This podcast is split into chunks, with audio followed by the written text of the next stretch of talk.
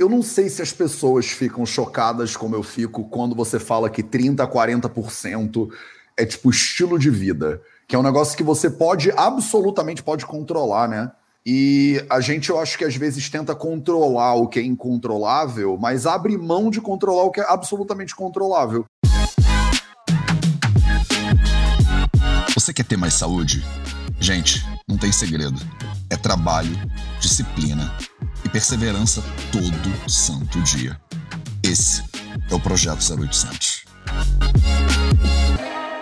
Hoje a gente vai falar de um dos maiores assassinos de mulheres no planeta Terra hoje em dia, que é o câncer de mama. E eu tenho a honra e o prazer de trazer uma ultra especialista nesse negócio para a gente conversar sobre isso muito bem acompanhado. Então hoje eu vou falar com a doutora Sabrina Chagas, que é pós-graduada em medicina integrativa pelo Hospital Albert Einstein, que é médica oncologista é, lá no Oncologia DOR, é professora responsável pela cadeira de Oncologia da pós-graduação em mastologista da PUC, é membro da Academia Brasileira de Medicina de Reabilitação e autora do livro Como Estamos, uma história sobre o câncer de mama, fé e coragem. Ela é vice-presidente também do Instituto Nosso Papo Rosa. Quer dizer, em melhor companhia eu não poderia estar. Salve, salve, família Vida Veda, projeto 0800, episódio 512. Projeto 0800 de segunda a sexta, às 0800, às 8 horas da manhã, do horário do Rio de Janeiro, em homenagem à nossa convidada, aqui no Instagram, no Facebook, no YouTube, nos podcasts do Vida Veda, para você. Bom dia, bom dia e vamos que vamos! Tudo bem, Sabrina? Olá, obrigada pelo convite. Estou muito feliz de estar aqui com vocês, bater Imagina. um papo de manhã para começar Imagina, é um prazer. o final de é semana. É... Sim, é um prazer e é absolutamente fundamental esse assunto, né? Só até onde eu, a última vez que eu vi, era o câncer que mais mata mulheres no planeta Terra inteiro. E, e, e o público do Vida Veda é 90% feminino, quer dizer, tem uma chance que não é zero de mulheres que estão aqui estarem sofrendo, já terem sofrido ou sofrerem no futuro desse, desse problema horroroso que é o câncer de mama. Então, é bom, eu já te fiz uma leve introduçãozinha, mas eu adoro começar esse tipo de conversa é, entendendo contigo, né, na verdade, com a pessoa, o que, que, te levou primeiro a fazer medicina, depois a fazer onco e se especializar em câncer de mama. Quer dizer, Conta uma, dá uma palhinha, Sá, pra gente da, dessa tua trajetória, o que, que te levou, porque nada é, é por acaso, né? A gente, você podia ter feito engenharia, é, é, matemática, e você foi virar oncologista. Conta essa história pra gente, por favor. Nada é por acaso, e eu sou bem tagarela, eu vou resumir uma história que eu poderia ficar dois dias falando, mas Ai, assim. que bom é, a oncologia apareceu para mim antes da medicina, na verdade. É, meus pais são médicos, eu jurava que eu não ia ser médica, porque eu achava um porra a conversa deles todo dia. Mas eu tive um vizinho que era aquele vizinho que a gente passa a vida na casa dele, sabe? E ele Sei. teve câncer de intestino e eu tinha uns 16, não, eu tinha, mas não, eu tinha uns 12 anos. Eu acompanhei a trajetória dele numa época em que a gente não tinha muito tratamento e eu vi ele definhando, ficando caquético até morrer. E quando eu vi, eu falei assim, gente, que doença é essa, né? Que consegue definhar uma pessoa. E naquele dia eu fiquei interessada na oncologia. Eu cresci com a ideia de, de ajudar pessoas como meu tio nessa caminhada, não só do ponto de vista científico, mas de dar as mãos para essas pessoas.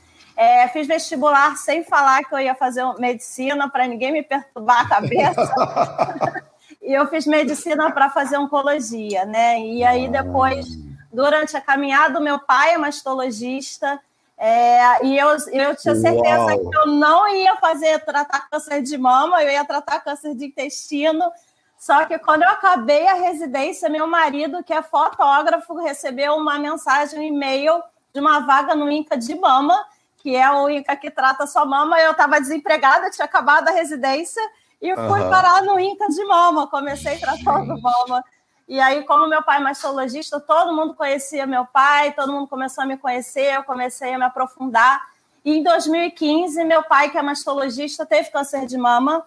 E aí, quando meu pai, 1% de todos os cânceres de mama do mundo são masculinos, então eu falo que ele deve ser o único homem mastologista do planeta Terra que teve câncer de mama. Sim. E, e aí, nessa reviravolta, é, eu escrevi um livro baseado nas nossas trocas de WhatsApp, em formato de diário, contando como foi viver o outro lado, de familiar, de paciente. Uau, que máximo! E, aí eu descobri a medicina integrativa. Eu vi que a gente precisa ir além, a gente precisa olhar para o paciente como um todo e não só como uma doença. E aí eu comecei, fiz a pós, comecei a ser chamada para dar palestra, montar curso, e aí entrei nas mídias, aí foi essa loucura que você pode ver e acompanhar. e viver na pele também, né? Um pouquinho. E que maravilha! Então, eu queria dividir a nossa, o nosso encontro, lembrando que a gente vai falar desse ponto de vista integrativo o tempo inteiro, né? Porque essa, esse é o teu DNA mesmo, né? Quando você fala de oncologia. Mas eu gostaria muito da gente falar do pré, do durante e do pós, se a gente conseguisse dividir a live um pouquinho assim. Então, é, no pré, tem dois é, pontos fundamentais que eu queria te ouvir um pouquinho, que é a questão de Prevenção, existe possibilidade de prevenção, que eu digo em termos de alimentação e estilo de vida, primeiro. Então, a gente tem, por exemplo, 50 anos de pesquisa e estudo de câncer lá do IARC, né? É, a gente tem documentos do INCA mesmo, né, falando sobre prevenção de câncer em relação à alimentação e outros estilos de vida e tal. Adoraria te ouvir falar um pouco disso. E adoraria falar um pouco também sobre a importância é, do diagnóstico precoce eu, como médico também, leio um bocado sobre isso, mas não nunca nem aos pés do que você chega. E é engraçado porque eu fui fazer medicina para ser neuro. Então a minha pira era neuro. E eu agora estou querendo entrar para oncologia também, porque eu olhando para o neuro era uma coisa que sempre me fascinou, eu achava tipo místico. Só que agora eu vejo, cara, a doença que mais vai matar seres humanos é câncer. Então eu acho que é lá que eu posso talvez ajudar mais, né, a sociedade. Então eu estou meio que migrando de um ponto de interesse para outro. E eu tenho lido um bocado sobre é, as, é, é, muitos pesquisadores né, e muitos clínicos, muitos oncologistas que questionam e criticam é, a efetividade da gente ficar fazendo muito é, exame com as pacientes. Como às vezes uma detecção precoce não precisa, pode levar uma série de procedimentos que às vezes eram piores do que você simplesmente não ter visto que tinha aquele problema e deixar ele para lá. Então, acho que é um tema um pouco polêmico ainda dentro do. Não sei como é para você, mas dentro da medicina, pelo que eu tenho visto, é um pouco polêmico. Muitas pessoas falam todo mundo tem que ficar fazendo exame o tempo inteiro. E tem uma galera que é médico falando não acho que a gente tem que fazer exame o tempo inteiro e no câncer de mama, então, né, que a gente faz uma campanha enorme de prevenção e diagnóstico precoce. Enfim, adoraria te ouvir um pouco, Sabrina, sobre essa primeira etapa, né? Prevenção, estilo de vida e alimentação e a questão de diagnóstico precoce também. Seja muito bem-vindo na Oncologia. Vamos ter muita coisa para aprontar e para fazer. Já imaginei várias, fica à vontade, eu sou dessas. E, assim, esse, isso, isso que você fala é muito importante, a gente é, dividindo né, nessas duas partes. É, eu costumo falar, né, a paciente quando chega no consultório, a primeira coisa que ela fala, doutora, eu não tenho história na família, por que, que eu tive câncer, né? Sim. Então é importante a gente falar que só em torno de 10% de todos os tumores têm relação com a história familiar. É lógico que a gente sempre vai perguntar sobre se tem história na família, principalmente para mama, né? Porque tem um link com a história familiar, mas a gente vê se tem uma história rica, mãe, irmã, no meu caso, por exemplo, pai, né, que homem é raro ter, a gente Sim. fica ligado, mas a minoria dos tumores realmente tem a questão de ser hereditário, de ter relação familiar. E aí eu costumo falar que as causas mais comuns para câncer de mama a gente divide em duas, né, em duas partes, as causas que a gente muda e as causas que a gente não muda. Causas que a gente não muda tem muito a ver, por exemplo, com a idade que a mulher começou a menstruar, quanto mais cedo né, menstrua, quanto mais tarde acaba de menstruar, a gente sabe que a paciente fica mais tempo exposta ao estrogênio, é, paciente que tem poucos filhos, que não amamentam, é, ser mulher já é um fator de risco, então essas são coisas que a gente não muda. E do outro lado, a gente, olha que maravilha, a gente tem como mudar, diminuir a chance de ter câncer de mama em até 30%, 40%, né? E a gente tem tanto medo do câncer e a gente tem um jeito de mudar isso, né? E 30%, 40% falando de câncer é muita coisa. E aí entram os hábitos de vida, né? A gente sabe que se a gente tiver hábitos de vida saudáveis, a gente consegue ter essa diminuição, ter uma alimentação saudável, prática de atividade física, não fumar, diminuir ou parar o consumo de álcool. Então, tudo isso pode prevenir em até 30% a 40% dos casos a chance de se ter um câncer de mama. É, e aí a gente vê em pacientes que são atletas, magras e, e saudáveis e falam, mas eu tive câncer de mama. Aí lembra, 30% a 40% a gente Sim. tem vários fatores aí envolvidos, mas 30% e 40% é muita coisa.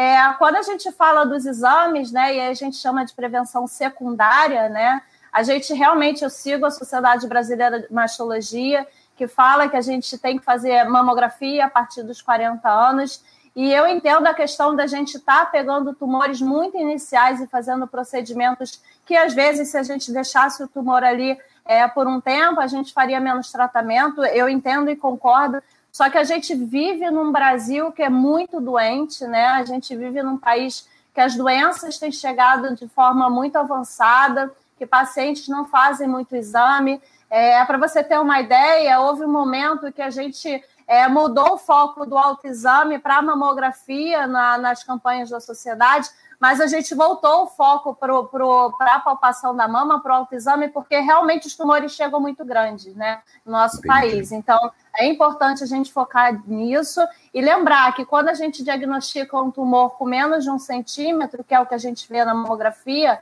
a gente consegue um índice de cura de 90% a 95%. Isso também diminui a probabilidade da gente fazer tratamentos mais agressivos, que é o que as pessoas têm tanto medo, né? Quimioterapia, Sim. enfim. Então, quanto antes a gente diagnosticar, melhor. Maravilhoso. Eu, eu acho muito. Eu não sei se as pessoas ficam chocadas como eu fico quando você fala que 30% a 40% é tipo estilo de vida. Que é um negócio que você pode, absolutamente pode controlar, né? E a gente, eu acho que às vezes tenta controlar o que é incontrolável, mas abre mão de controlar o que é absolutamente controlável. Né? E, e, esse discurso que você falou muito bem, mas eu tenho um tio que fumou a vida inteira e não teve nada. Quer dizer, então eu vou fumar também. E aí a gente às vezes se compara com referências que são absolutamente insanas, assim, né? Tipo, eu tenho um cara que é tem 94 anos e tá correndo a maratona de Nova York. Eu falo, tudo bem, mas isso é tipo, é uma pessoa, isso não é estatisticamente relevante. E eu acho que a gente não. O cérebro humano não entende estatística naturalmente. Não é uma coisa natural pra gente, né? Pensar que 40% é muita coisa que você pode controlar, né? É, na verdade, o que temos, Matheus, é um problema cultural que é do ser humano, né? É muito mais fácil a gente pensar em, em ir na farmácia comprar um negócio e, e, tomar do que mudar um, um hábito que vem de, de histórias da nossa vida, né? A gente precisa de esforço, a gente precisa de frequência. E eu costumo falar, quando eu faço a minha prescrição, ali está numerado, exercício, exercício é remédio, né? A gente tem que encarar exercício como um remédio. A alimentação, a alimentação é remédio. Nas minhas palestras tem lá, são remédios. Aí tem químio, tem rato, tem cirurgia, mas tem alimentação, equilíbrio mente-corpo, prática de atividade física, porque se a gente tivesse, né, se fosse tão bom tomar remédio, não ia estar tá abrindo tanta farmácia aumentando a mortalidade do jeito que está, né? Então, Sim. tem alguma coisa esquisita aí que a gente precisa mudar, né? Total, total. E alimentação, movimento, sono e essa, esse balanço mente-corpo, né? São quatro pilares da saúde, né, doutora Sabrina Chagas? Então... Com certeza. Maravilhoso. É, você mencionou aí a questão da, é, da menstruação e do tempo de exposição à mulher ao estrogênio. E aí eu não consigo não entrar no tema da pílula, por exemplo, ou de um dilmirena, por exemplo, ou de outras é, metodologias contracep de contracepção, é, e te perguntar, como é, oncologista, qual é a tua visão sobre essa questão? Porque eu vejo muitas pacientes que é, tomam pílula porque estão como tratamento para acne, por exemplo, ou tomam pílula como tratamento para SOP, por exemplo, ou tomam, enfim, tomam pílula não para contracepção, mas como tratamento para outras questões. Como é que você vê isso como onco? É, eu acho importante essa pergunta. Eu vou aproveitar o gancho e falar também da terapia de reposição hormonal, né, que a gente fala para pacientes que estão na menopausa. Perfeito. É, a questão do anticoncepcional, Matheus, tem mudado bastante, porque as pílulas que a gente tem hoje não são as mesmas que a gente tinha antigamente, né? Sim. Antigamente, a gente tinha pílulas que tinham mais hormônios, que misturavam mais os hormônios, e a gente vinha uma relação maior com câncer de mama. Hoje em dia, a gente tende a achar que não tem muita relação, mas é muito difícil esses estudos que a gente faz, né, é, comparar pílulas, porque a nossa população toma pílulas variadas, né, a população em geral. Então a gente tem um pouco de dificuldade. O que a gente tem orientado é que, assim, se possível, usar pouco tempo, né, ou fazer tempos intercalados intervalados. E, por exemplo, no tratamento da acne, né, citando nos exemplos que você falou, será que o primeiro tratamento de cara, muita gente faz isso, ah, tá com acne, vou tomar anticoncepcional, né? Exato. A gente tem tanta coisa para fazer, né? Será que esse acne também não tem relação com fundo emocional, com uma ansiedade, com alguma coisa? Será que a gente não tem como melhorar várias coisas antes de tacar um hormônio numa jovem que muitas vezes vai acabar com esse, com esse anticoncepcional por 20, né, 30 anos, né? Não sei. Então, assim, é sempre pensar no todo, pensar se é necessário e a gente tentar intercalar, principalmente se a paciente tem uma história familiar rica, né? Mas, em geral, a gente está tendendo a, a, não fazer essa associação como fazia antes. A questão da terapia de reposição hormonal já é diferente. A gente sabe, sim, que ela tem um impacto maior em, em desenvolver o câncer de mama, é, e a gente fica assustado também que, assim, as mulheres hoje em dia, né, 40, 40 anos já começa a ficar esquisito, 45 anos para, já começa a reposição hormonal. Sim. Não sabe se vai ter fogacho, não sabe né, os calores né, da menopausa, não sabe se vai ter, sei lá, é, ressecamento vaginal. Ela já começa o remédio, né? E a gente sabe que nem todas as pacientes têm todos esses sintomas. Também sabemos que boa parte dos sintomas a gente pode manejar sem precisar fazer terapia de reposição hormonal. Então, assim, ficar atento né, na história familiar que a gente tem, perceber o nosso corpo, né, se ele vai ter sintomas ou não, perceber se a gente pode controlar esses sintomas de outras maneiras. E aí sim, se não tiver jeito, a gente começa o remédio, porque qualidade de vida é essencial sempre, óbvio, e aí a gente vê se a gente consegue fazer tempos e parar, e aí é sempre né, o que a gente fala cada vez mais, né? A gente sempre vai ver caso a caso de forma individual. Maravilhoso. É, tem casos, por exemplo, eu acho que tem muitos extremos às vezes, né? Eu já vi pacientes que tomam pílula de maneira contínua porque acham que menstruar é desconfortável, por exemplo, tipo, olha, tô indo à praia, tá no verão, né? Então no verão eu emendo para eu não perder nenhum dia de piscina, sei lá e tem é, protocolos de tratamento de endometriose, por exemplo, miomas e tal e tal, com é, o, o contraceptivo. O que eu às vezes acho que é muito interessante é como você que tem uma visão mais integrada né, da medicina, é, e outros profissionais agora que também têm, porque senão você vai no onco e ele fala uma coisa, aí você vai no gineco e ele fala o contrário. E aí, para paciente, é muito ruim, né? Porque ela fala: olha, eu agora estou desconfortável com a endometriose. Então, mas eu não vou pensar que daqui a pouco eu posso me ferrar de câncer de mama. A gente se preocupa mais com agora. Eu acho que o onco está em desvantagem nesse caso aí, porque eu acho que o onco ele, ele começa a receber atenção na hora que o problema já meio que se instalou.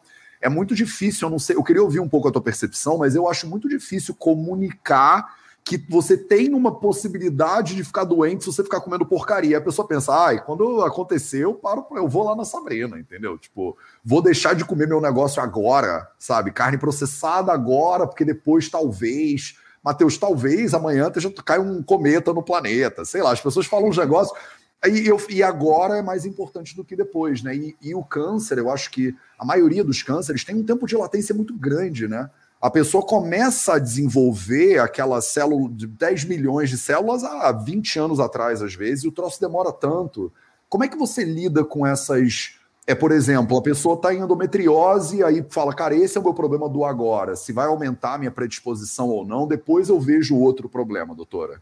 É, na verdade, assim, primeiro é na busca de profissionais, né? Quando você fala de ginecologista, é, acho que a gente está passando por uma transformação, sabe, Matheus? Eu percebo que hoje os acho. profissionais estão vendo a doença e estão vendo o paciente, estão vendo todo. E a gente tem a, a, nossa missão, né? Eu vejo isso, né? O seu propósito, o meu propósito é levar isso para muita gente. E aí eu costumo falar, né, que hoje em dia um paciente que vai no médico que não olha no olho, que não conversa, que não explica, ele vai sair dali e vai procurar outro, né? Porque claro. hoje já chegam muito informados na consulta. Então eu acho que a gente hoje tem profissionais que estão em transformação e estão tendo esse olhar mais amplo, tá? Esse é o primeiro ponto.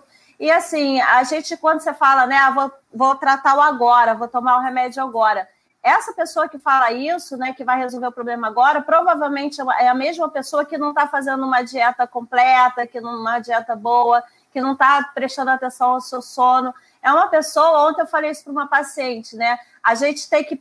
É como se alguém chegasse para a gente e falasse assim: olha só, daqui a 10 anos, daqui a 20 anos, você vai morar num deserto. Não tem jeito, né? E o que, que você vai fazer por isso, né? Você vai ter que aprender né, a ficar mais tempo em jejum, você vai ter que ter mais resistência. Então, assim, eu falei para ela, ela era jovem, já era obesa, é, já estava com uma insuficiência venosa grande. Eu falei para ela: você já sabe o seu deserto. Se daqui a 20 anos você continuar assim, você vai ter diabetes, você vai, vai ser aquela pessoa que pode andar com a perna enfaixada porque não, não perdeu peso, não, não fez atividade física. Então, eu acho que isso é muito importante. Quando a gente recebe o paciente, mostrar para ele, explicar, né? Porque às vezes a gente só fala, você tem que mudar isso e acabou, né? Não serve, ele não vai mudar. Então a gente tem que explicar o contexto todo para falar da pílula, falar do exercício, falar da dieta, fazer, falar de tudo. E aí ele se tornar, né, ter o autocuidado, saber onde ele está na própria história e ele conseguir, junto com a gente de mão dada, ser o autor do próprio caminho, né? Eu acho que essa decisão de pílula vai além, né? Vai, vai, vai além a gente vê o paciente no contexto em que ele está hoje e do entendimento que ele tem da vida própria, né?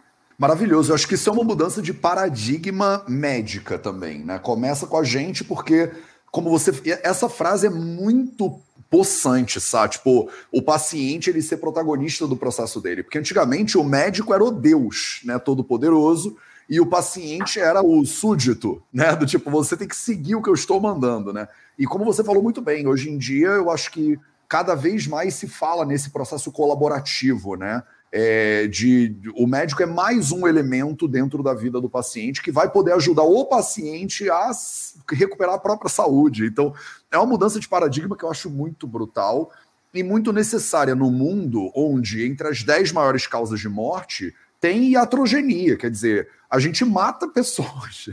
tipo, o tempo todo. O tempo todo. Quando eu fui ver isso pela primeira vez, acho que nos Estados Unidos, se juntar todas, é a quarta maior causa de morte é iatrogenia, do tipo, mede, é causa porque o médico foi meteu a mão no bedelho ali e fez alguma coisa errada, entendeu? E eu mesmo, porque como eu, eu falei, quero fazer medicina para ajudar as pessoas, quando eu vi, mas calma aí, eu posso também prejudicar as pessoas, não é só ajudar, a gente não é Deus, né? Então, isso me coloca numa posição de muito cuidado e muito alerta também, né, como profissional de saúde. E aí, a gente falando desse primeiro lugar de o que, que acontece antes né, do diagnóstico, eu não tenho como não te provocar com a questão da mastectomia preventiva ou da dupla mastectomia preventiva, né? O que, que você acha disso? Que eu acho que a ideia esbarra um pouco na ideia do é, eu, eu, vou tomar o hormônio para acne, né? De repente, tem casos que são meio exagerados ou é, ou é, sempre recomendado. Fala um pouco disso, que eu acho que é um tema um pouco polêmicozinho, não custa nada, né? É, ontem eu soltei um podcast que fala disso com um cirurgião mastologista, cirurgião plástico e mastologista, que é humanizado ao extremo, então é, tem uma fala maravilhosa. Legal. E assim, existe uma cancerofobia no ar, né? E não é à Sim. toa.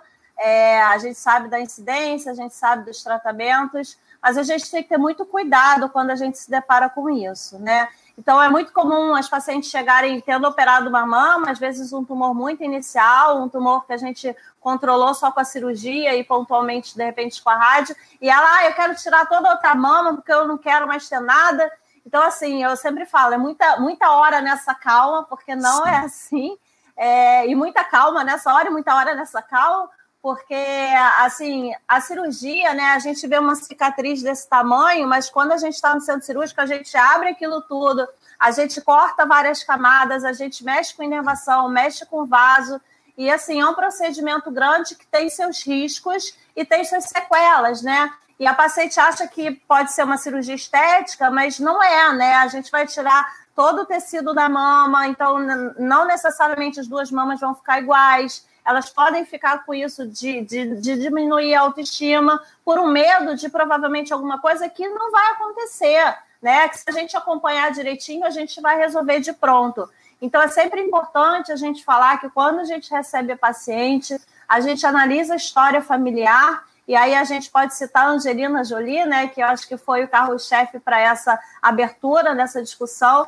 Se a paciente tiver uma história familiar rica, né, tiver alguns fatores importantes, a gente encaminha para o geneticista e aí sim, se ela tiver alguma mutação, alguma coisa familiar, aí a gente indica, né, a gente fazer a abordagem da outra mama. Então, assim, é tudo dentro de uma indicação precisa, não é para a gente sair operando todo mundo, tirando mama de todo mundo. É, volto a dizer, né? Se a gente tirar uma mama, é, a gente vai ter talvez sem indicação muito menos benefício da gente ter hábitos de vida saudáveis, né? Então é sempre isso. A gente quer resolver, tá, fazendo uma coisa mais, mais é, pontual, só que a coisa não é pontual, a coisa é ao longo do tempo, né? E, e preservando a nossa vida como um todo. Legal, maravilhoso. Eu acho que tem algumas pessoas é, subindo perguntas aqui. Então, por exemplo, falando qual é a, a importância dos exames de DNA, né, para possível diagnóstico de câncer de mama. Eu acho que você já comentou um pouquinho, né, sobre a, a importância do, da genética, né, nesse processo. O quanto isso é relevante para você, sabe, no dia a dia? É, agora, cada vez mais, quando a paciente chega, a gente a gente está mais atento. Não que a gente não tivesse antes mas porque hoje a gente sabe que tem algumas outras mutações que estão sendo inclusas, né, principalmente no câncer de mama, para a gente ficar alerta. Mas é, volto a dizer, tem que ter história familiar. Quando chega também paciente com câncer com menos de 40 anos, a gente também fica mais atento. A gente hoje tem feito por uma modalidade de câncer, né? não é modalidade, mas um subtipo que se chama triplo negativo. Então a gente ampliou um pouco o leque, mas muito longe de ser faz para todo mundo, para operar todo mundo. Tem, um, tem uma Sim. distância abissal aí. Então, mu muita calma e sempre, sempre conversando com o seu médico, indo ao geneticista. Se ficar com dúvida, vai em outro, gente, vai em busca, Sim. né? Que eu acho que nada melhor que um paciente bem informado e tranquilo quanto à informação que recebeu, né? Não é ouvir aquilo e, ah, então tô bem. Não, se aquilo te tira o sono, se aquilo te traz angústia, vai até você ouvir alguma, alguma informação é, que seja passada de qualidade, né? Para que você fique, fique entende, entenda aquilo de forma é, necessária, né? Que te deixe tranquilo. Perfeito. Eu acho que também tem uma confusão que estão subindo várias perguntas aqui também é sobre, por exemplo, é, a prevalência de reincidência, né? Se já teve um câncer, você pode ter de novo e tal e tal. Eu acho que, eu não sei se vale a pena só falar um pouquinho sobre se câncer de mama é tudo uma coisa só, né? Porque a gente usa uma palavra, câncer, e eu acho que muitas vezes as pessoas acham que câncer é tudo câncer, né? Então, assim, a cura do câncer, né? Tipo, ah, alguém usou óleo, CBD, é a cura do câncer. E aí eu acho que as pessoas têm essa percepção muitas vezes de que só tem um câncer, né? E quando você fala de câncer de mama, parece que tem uma coisa que acontece né, no corpo. Então, você pode falar um pouquinho sobre isso, se tem. E, e, e de repente tocar na questão da reincidência, né? Uma pessoa que já foi diagnosticada e já tratou, é, qual é o risco dela dentro do, do possível aí? Muito importante você falar sobre isso, é fundamental. E eu tenho até uma fala, né, que às vezes eu coloco, poxa, não compare seu câncer com o do vizinho, né? Porque a gente quer fazer o que o outro fez e deu certo, né? Só que a gente não sabe se isso serve pra gente. Perfeito. Então, assim, os cânceres é, no corpo, né? O intestino é diferente de estômago, do estômago é diferente de pulmão, pulmão é diferente de mama, sendo que pulmão tem vários tipos de pulmão, né? A gente tem Sim. um leque para cada tipo de área. E o câncer de mama, eu costumo abrir a conversa falando que o câncer de mama são dois livros de duas mil páginas cada um. Então, nunca será uma doença só. E aí eu falo, né? Eu costumo falar, eu pego meus dedinhos assim para explicar que para a gente definir um tratamento de câncer e ter a resposta de se o seu risco é maior, menor, e aí a gente chama de estadiamento, né? A gente gradua o risco dessa doença voltar e a partir daí define o tratamento. Para a gente saber qual câncer a pessoa tem, a gente vê dois exames, é o laudo patológico e imunistoquímica, e aí a gente vê o tamanho do tumor, como é que está a axila, o grau, é, o KM67, o HER2, o receptor de estrogênio, receptor de progesterona, a idade, a história familiar. Então, jamais, jamais na vida, em tempo algum, teremos uma mãozinha inteira de itens igual de, igual de uma pessoa para outra. Então, Cada câncer é único, não se comparem, né? Cada um tem um tratamento, cada um é, teve de uma forma diferente e terá seu tratamento direcionado. Então, assim, jamais o câncer é uma doença só, jamais um remédio só será a cura do câncer, né? Isso não existe por causa disso, né? São células diferentes no corpo que a gente tem e, e não podem ser comparadas. Sabe o que, eu, sabe que é muito lindo no Ayurveda, né, que é a minha especialidade do momento? É, a gente tem um livro de 3 mil anos atrás, mais ou menos, que chama Charaka Samhita, e ele fala sobre uma estrutura de diagnóstico que ele chama de Dasha Vida Pariksha. São 10 coisas que você tem que olhar, que é muito tipo o que você está falando aí, né? É, e aí as pessoas falam, né? Quem tem câncer de mama pode não sei o que lá, quem tem câncer de mama devia não sei o que, quem tem câncer de mama não sei o que, não sei o que. E aí você fala, como é? Quem e qual câncer de mama? Para início né, de conversa, porque essas coisas que você falou da estagiação, para a maioria das pessoas ficarem isso muito claro na sua cabeça, é, muda totalmente o processo né, da parada. Então você não tem como botar todo mundo nesse mesmo balaio e dizer quem tem câncer de mama, porque se fosse simples assim, a gente precisava estudar, tipo, 20 anos, né, Sabrina? Tipo... É, e, e assim, na oncologia, e aí tem uma lindeza da oncologia dentro de várias, né?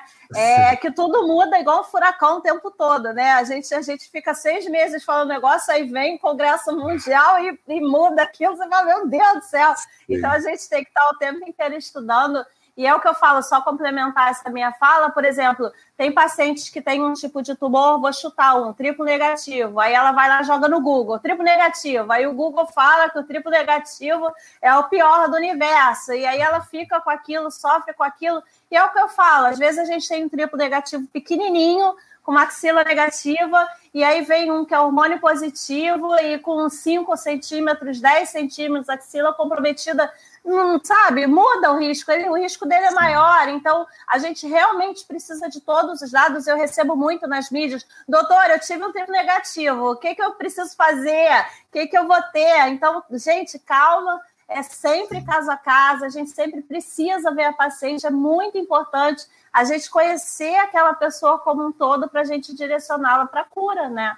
Maravilhoso, perfeito. Então, vamos passar agora para a segunda etapa, né? Então, do, dessa, desse papo, que é o câncer foi diagnosticado. E já que a gente já está falando dessa complexidade, eu espero que isso tenha ficado claro para todo mundo, né? Uma vez diagnosticado e, e considerados esses 10 fatores aí, é, quais são o, o, qual é o próximo passo no caso do tratamento? Quer dizer, todo mundo tem que fazer químio, doutora. Todo mundo tem que fazer rádio, doutora. Quer dizer, como é, onde é que eu já entro para já fazer uma rádio preventiva? como é que como é que é esse negócio? E aí, terapia imuno, não sei o que lá, e tem o vírus que luta contra o câncer, aí tem milho, aí ouro. Fala um pouquinho sobre as possibilidades. Oncologia é, é lindo, viu? Sim, oncologia é maravilhoso. Mas dá, fala eu um pouquinho. convencendo, não sei se você percebeu que Nem eu tô precisa.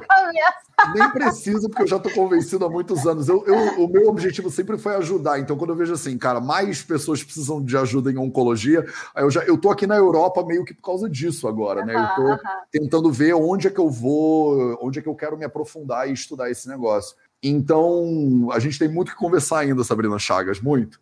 Então, é, mas, mas me fala um pouquinho sobre isso, né? Uma vez feito o diagnóstico, considerando que existem milhões de possibilidades aí, é, o que, que, é o mais comum, e eu não sei se isso tem fresco na sua cabeça, qual é a prevalência dos casos que precisam mesmo de químio ou de rádio, que eu acho que é o, é o medo, né? Pelo menos na minha percepção, é o medo das pessoas é receber um diagnóstico de câncer, porque ela fala: vou ter que, vou ficar careca, vai ser um horror, vou ter que ir para o hospital, não vou, vou definhar. Tem toda essa imagem, né? Antigamente nem se falava, né? Era a palavra que começa com C, ou era aquele mal e tal e tal.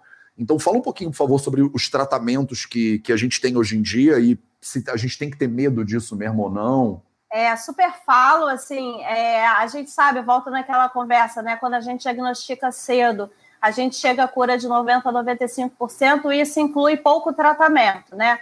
Então, em geral, como é que é a, história da paciente né, do meu consultório? É uma paciente que fez sua mamografia e percebeu que tinha alguma alteração, ou palpou algum nódulo na mama e procurou o ginecologista ou mastologista e fez a imagem, mamografia, ultrassom, ressonância, o que for indicado para ela, porque não é o que eu quero, é o que é indicado, né? Para o seu tamanho de mama, para o seu nódulo, para tudo. E aí, ela em indo e vendo a indicação, né, uma categoria de risco nesses exames, a gente faz a biópsia, né? Então, assim, nenhuma imagem diz que a pessoa tem câncer, a pessoa acha ah, que na, na mamografia deu, não deu. Ela, ela pede para você fazer biópsia, né? Sem biópsia a gente não tem diagnóstico. Vai lá, tira um pedaço, olha no microscópio, é ali que a gente tem certeza. Dito isso, né, a gente com diagnóstico, a gente vai olhar primeiro é, o tamanho da mama na mama, né? Se for um tumor muito grande, é, numa mama pequena, é, se for um tumor, por exemplo, tipo negativo ou HER2, né? São, são, são subtipos de câncer que fazem a gente querer fazer tratamento antes de, de operar.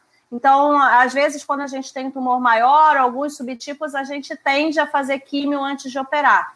E aí, a primeira coisa que eu quero tirar, né? Quando eu falo de químio, eu tenho a sensação que a paciente imagina um balde com ela vomitando e ela largada em cima da cama sem fazer nada, né? E careca. Então, assim, a primeira coisa que eu tento desconstruir Hoje, como eu tenho as questões das mídias, eu recebo muita paciente jovem no consultório, então são pessoas que continuam trabalhando, mesmo fazendo tratamento. Hoje a gente tem a touca, né? Que a gente faz o scalp, a gente congela o couro cabeludo a menos 5 e a gente tenta preservar o, o, cabelo em algumas pacientes, a gente não tem no SUS, mas vai chegar, a gente está lutando para isso.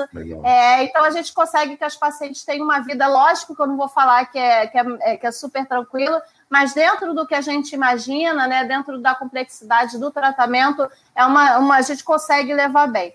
Então, se a gente faz a quimio antes, a gente opera, tá? E se a gente opera, se a gente preserva a mama, dependendo do que vem na cirurgia, a gente pode fazer radioterapia ou não. Radioterapia não queima a paciente toda, não vai ficar toda queimada, né? Tem um mito também, se vai queimar, vai abrir, nada disso. Hoje a gente evoluiu tanto que a gente tem uma mama levemente mais escura uma do que a outra. É lógico que tem pacientes com a mama mais sensível, mais clarinhas, né, que podem fazer alguma reação local, mas longe de queimar, tá? E aí depois a gente vê se essa paciente precisa tomar comprimido, né, fazer a hormonioterapia ou não. Não é para todo mundo.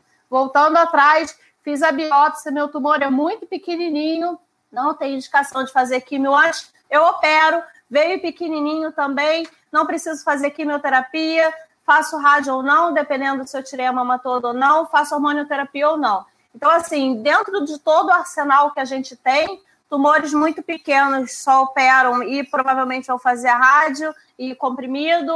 É, tumores maiores provavelmente vão precisar de quimioterapia. Tem tumores grandes que não precisa? Tem. Mas aí dependemos da mãozinha dos 10 fatores. Sim. E você citou a imunoterapia. É importante falar que a gente fala quimioterapia quando tudo de remédio que a gente tem na oncologia num saco, né? Mas a gente tem quimioterapia, a gente tem terapia alvo molecular, a gente tem imunoterapia, tem bloqueador CDK4, tem uma festa, oncologia é lindo, tem muita coisa. E eu Você falo isso. Convencer. E eu falo isso porque é, a, a paciente tem a certeza de que a gente tem muito tratamento, sabe?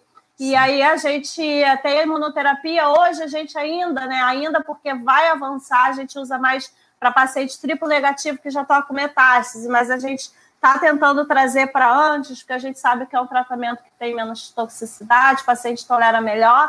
Então é isso, a gente tem muito tratamento e a gente consegue é, analisar caso a caso de acordo com o que vem nos exames. Legal. É, é, muito amplo mesmo, né? E, e, absolutamente complexo. Então, eu queria encaminhar, eu acho que a nossa live para pro, os finalmente, é, tentando aterrizar um pouco esse conteúdo de maneira prática para as centenas de pessoas que estão aqui ouvindo a gente agora, né? Porque a pessoa pode pensar: caramba, então tá bom, ouvi tudo que você está falando, Sabrina, mas e aí o que, que eu faço? Né? Então, eu acho que o, o, te, o, terceiro ponto que eu quero trazer, que é a recuperação, né? o pós-tratamento, o pós-químio, o pós-rádio, ele acaba esbarrando um pouco com a prevenção também, né, de certa maneira. Então, eu acho que tem alguns pacientes e tem alguns tratamentos que a pessoa ainda tem a sensação de que fiz, agora posso voltar ao normal, né? Então eu fiz, por exemplo, a bariátrica e agora eu posso, já tenho fisicamente ali uma limitação, então eu posso comer o que eu quiser. E aí ela vai descobrir depois que, hum, que a, o buraco é um pouquinho mais embaixo, né? E que o, uma mudança de estilo de vida acaba sendo necessária. Eu acho que no câncer, eu não falando de mama especificamente, mas eu já tratei no, com, a, com a perspectiva do Ayurveda muitos pacientes que querem se ver livres da doença para voltar a fazer tudo o que fazia antes. E aí eu preciso explicar que tudo que você fazia antes, às vezes, inclui fatores de risco para o problema que você desenvolveu. Então, tudo que você fazia, às vezes, te levou para esse problema. Se você voltar, você é capaz de você voltar. Então, é, eu queria muito, Sabrina, que você pudesse falar de maneira mais prática, do tipo, dicas práticas, não sei se isso é possível, em termos até de alimentação, por exemplo. O que evitar em termos de alimentação, o que comer em termos de alimentação, por exemplo, que pode diminuir a chance da pessoa ou ou, ou, aumentar a chance da pessoa. Em termos de estilo de vida, você falou de atividade física, então acho que isso a gente já tirou da frente. Acho que não falamos muito sobre sono, mas é, tem muitos estudos importantes, né, falando sobre sono e imunidade, inclusive. Eu gostaria muito de te ouvir falando sobre, então, o pós-químio, quais são as recomendações mais comuns que você passa e que dicas que a gente poderia dar para quem está ouvindo a gente agora, que não quer fazer uma dupla mastectomia preventiva, que, que elas podem fazer de preventivo além dessas, dessas coisas muito doidas? Sensacional. É, na verdade, é aquela história do peixinho, né? Se você põe peixinho no aquário com água suja, ele não vai ficar bem ali na água suja, né? Então, é, a gente tem que deixar nossa água limpa sempre, né? Bem nutrida, né? Bem oxigenada. Então, é o nosso meio, né? Então, da mesma forma que hábitos de vida previnem câncer em 30% a 40%, hábitos de vida saudáveis previnem recidiva em 30% a 40%, né? Então, mantém a coisa. E é engraçado, Matheus, que é muito comum as pacientes, quando começam, quando têm o diagnóstico, elas viram uma chave, né? Então, é, eu quero me alimentar de forma mais saudável, né? E aí, e aí é curioso também, porque a forma delas virarem a chave é uma forma curiosa, né? Assim, é, ah, então eu vou parar de comer açúcar, eu vou parar de comer a carne vermelha. Aí eu falo, tá, e o resto? Como é que você tá comendo, né? E aí ela tá comendo a torrada todo dia no, no, no, no lanche, não faz no janta, come o macarrão no almoço e come o pão com não sei o que. Então, assim, ela come pão o dia inteiro, farinha o dia inteiro, mas o açúcar ela não tá comendo. Então, Sim. assim, a gente, a gente tem que ter uma coerência no que a gente faz, né?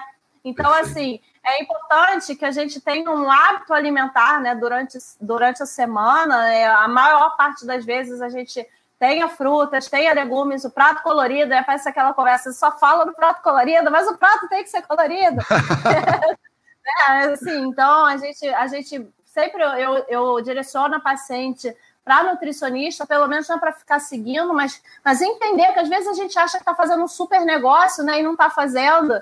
Então, a gente tem essa orientação, a medicina integrativa fala, fala muito da interdisciplinariedade, da gente ter uma equipe, Sim. né? Isso é importante. A questão né, do controle da obesidade, porque a gente sabe que essa gordura que a gente tem a mais, eu estou pegando na minha, que eu estou trabalhando. essa gordura que essa eu tenho a mais. É um pouquinho, tá, gente? A gente sabe que é como se a gente ficasse inflamado, entre aspas, e quando a gente fica inflamado, e falando de forma didática, né, nossos soldados de defesa, eles ficam direcionados para resolver isso e eles não percebem alguma alteração, começo de câncer de novo. Então, a gente aumenta o estrogênio, que a gente falou lá no começo, que é um dos alimentos do câncer. Então, assim, focar, né, perder peso, é, se movimentar, e quando a gente fala de exercício físico, a famosa 150 minutos por semana, né? Eu falo sobre a gente se ter na agenda, né? Porque a gente não se tem, né? A gente entra no modus operandi que a gente está cuidando da casa, está cuidando de tudo, passa o dia e a gente não se viu, né? A então é gente é, muito... é, o que sobra, né? A gente é o que sobra. sobra. Tem que estar tá lá, meia hora, Sabrina. Agora, o que, que você vai fazer nessa hora? O que te faz feliz? Porque a gente não, não adianta. Ontem eu atendi uma paciente que já está com câncer há quatro anos e ela não sabe o que faz, que ela tem de felicidade, ela não sabe aonde está a felicidade dela. E ela muito angustiada, gente, a gente está curando uma doença, a gente está é, fazendo com que ela viva mais, mas oncologia não é isso, é viva mais e melhor, né? Então, a gente tem que ir em busca da qualidade de vida, e isso traz saúde, né? Não só exercício, alimentação, mas na roda lá da saúde da medicina integrativa, né? Fala da questão social, familiar, da gente estar com quem a gente ama, da gente ter nosso lazer. A qualidade do sono é fundamental. A gente sabe que, que isso é ótimo falar isso. Quem não dorme bem engorda, que aí as pessoas, né, engorda, vou correr, vou dormir, então engorda, Sim. então a gente sabe que tem relação com a insulina, isso atrapalha também nosso, nossa, nossa, nossa, nosso, nossos hábitos, nosso, nosso desenvolvimento de novas doenças. Então, eu falo também até da espiritualidade, né? A gente sabe que quem acredita em alguma coisa, né, segue melhor o tratamento. Então, assim, eu linkei várias coisas e, e a gente tem que prestar atenção em tudo isso, né? Não é uma coisa só. E é muito comum, e eu acho importante sinalizar isso, Matheus, das pacientes curarem o câncer e depois passarem a vida com medo do câncer voltar. E aí elas viram, ficam nessa roda de vai voltar, vou fazer exame, estou sofrendo, vai voltar. Então, assim, será que você se percebe nisso, né? Em se percebendo o que você está fazendo para resolver isso? Porque não adianta você curar um câncer e acabar com a sua vida, né? Então, é pensar se você vai procurar um psicólogo, se de repente meditação, yoga, acupuntura, né? Lida muito bem com ansiedade, com sono. Então, assim, o que eu peço é que busquem qualidade de vida, né? E profissionais que consigam te ouvir, que a escuta é importante. Então, acho que tudo isso responde um pouco a sua pergunta, né, Matheus? Sim, maravilhoso. É, a gente podia fazer uma live inteira só para cada elemento desses, né? Porque alimentação, por exemplo, tem 35 mil elementos importantes. Eu acho que tem muitas, muitos mitos também, né? pessoa fala, eu não posso comer brócolis, eu não posso comer alface, quem tem câncer não pode comer não sei o que lá, e aí e coisas que são coloridas, como você está falando, né? Ou, é, no Ayurveda a gente usa muito a questão da cúrcuma, né? Os temperos. E é, é muito lindo, às vezes eu vejo um estudo ou outro saindo falando da cúrcuma, né? A gente está há 35 mil anos falando desse negócio. e a gente fala, agora mistura cúrcuma com a pimenta do reino, porque a cúrcuma oh! é a piperina. Aí a gente fala, então, no Ayurveda tem tipo um negócio chamado massala, né? Eles botavam na comida adoro, desde sempre adoro. esse negócio. E era para isso, né? Era tipo, ele tem um fator realmente melhor, é um anti-inflamatório excelente, um antiproliferativo mais do que comprovado, mas... A gente usa muito em shot, né, de manhã, as, as, as, as nutricionistas escrevem, e a gente fala, né, que o shot é, é a cereja da, do, do, bolo, né, que o bolo tem que estar tá bem colorido, mas o shot é muito fundamental, né? A cúrcuma tem um papel fenomenal.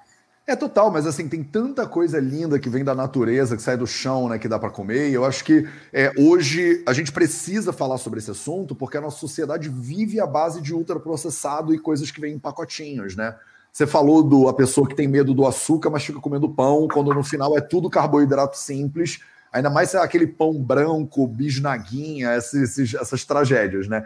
Então, é, a gente tem que trazer atenção para isso, porque é isso que as pessoas comem o tempo inteiro. E, infelizmente, é isso que a gente às vezes dá para a pessoa comer no hospital, né? Então, o paciente ele passa lá para um procedimento e no hospital ele come queijo processado com pão branco, com uma gelatina que é um negócio Suco horroroso. Suco de caixa suco de caixa. E aí a gente fica aqui falando, né, que a pessoa tem que comer saudável, mas a gente meio que dá para a pessoa comidas bizarras quando ela está internada. Então, eu vejo, eu acho que a oncologia também é um ramo que tem muita coisa para encabeçar de melhoras assim, né, para a gente poder melhorar a qualidade dos tratamentos, né, quando entra, é, quando vira médico, e também a qualidade do consumo, da produção, da consciência das pessoas a respeito do que elas fazem no dia a dia. Como você falou, numa sociedade que a gente acha hipervaloriza a pessoa estar tá sempre ocupada, se, se você não está estressada porque você não está trabalhando direito, né? Se você não vai lá para o happy hour, que é a hora feliz, mas você não fica reclamando da, do, do chefe, né? Se você não faz essas coisas, tem alguma coisa errada com você. Então eu acho que falar sobre melhoras né, em termos de oncologia tem muito a ver com falar em termos de melhoras, de uma releitura da nossa sociedade, né? Você falou de botar você na sua agenda. Tipo, eu tenho horário para mim e eu, eu me valorizo também.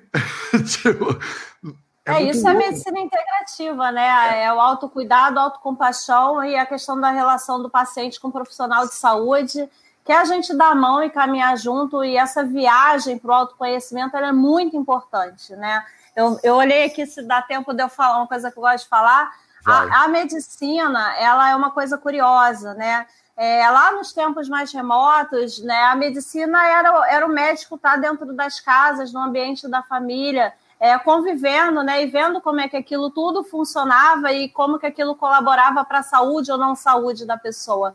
E quando a gente chega lá por volta do século XX, foi quando a gente descobre o antibiótico, quando começa a ter o hospital E aí aquele show, né? O paciente no meio, todo mundo discutindo, né? A, a vida do paciente no meio de mundaréu de gente. E a gente descobre antibiótico e remédios que vão resolver a doença. A gente perde um pouco do foco do paciente como um todo, do cidadão, da pessoa.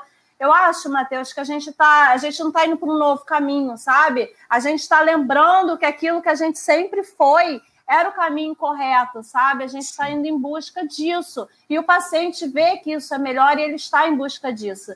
Então, eu acredito muito que nesse nosso papel, né, de trazer esse olhar para o paciente entender que ele não pode sentar na frente de um profissional que não olhe para ele e não converse com ele. E é nisso que eu acredito, sabe? Eu acho que a gente está caminhando bem. Eu acho que a pandemia trouxe esse olhar também para o todo. E eu acho que tem um papel, a gente sempre pode tirar coisa boa do todo, né? Então eu acho que a gente está caminhando para um caminho muito bonito. Maravilhoso. É, eu acho que o fundo do poço é um solo muito fértil, né? Então, a gente precisa, porque a gente não tem opção, a gente tem que melhorar. Não tem, ah, não, deixa como tá, que tá ok. Não tem como, né? A segunda doença que mais mata brasileiros no mundo é, são cânceres diversos. Então, tem muita margem para melhora. Sabrina Chagas, muito obrigado pela sua presença, pelo carinho. Para as pessoas saberem mais sobre o seu trabalho, o Instagram é o lugar ou tem algum outro contato que é melhor? Não, pode entrar no arroba doutora Sabrina Chagas. Lá eu sempre respondo, adoro conversar com vocês. É, e aí de lá dá para drenar para os outros lugares, podcast, site, enfim, tem tudo lá, já é uma boa porta. Maravilhoso. Para vocês que estão no Instagram, o contato da Sabrina está aqui em cima. Se você clicar, aparece Sabrina. Se você está no YouTube no Facebook, arroba doutora Sabrina Chagas, tudo junto. Um beijo para vocês. Esse foi o nosso projeto 0800, é 0800, às 8 horas da manhã do horário do Rio de Janeiro, em homenagem à nossa convidada aqui no Instagram, no Facebook, no YouTube, nos podcasts do Vida Preta para vocês. Um beijo, Sabrina. Obrigado. Um beijo para todo mundo. Bom final de semana. A gente se vê de novo na segunda-feira. Esse final de semana não tem projeto 0800. Eu Beijo que agradeço, muito obrigada. Tchau, gente. Tchau, tchau.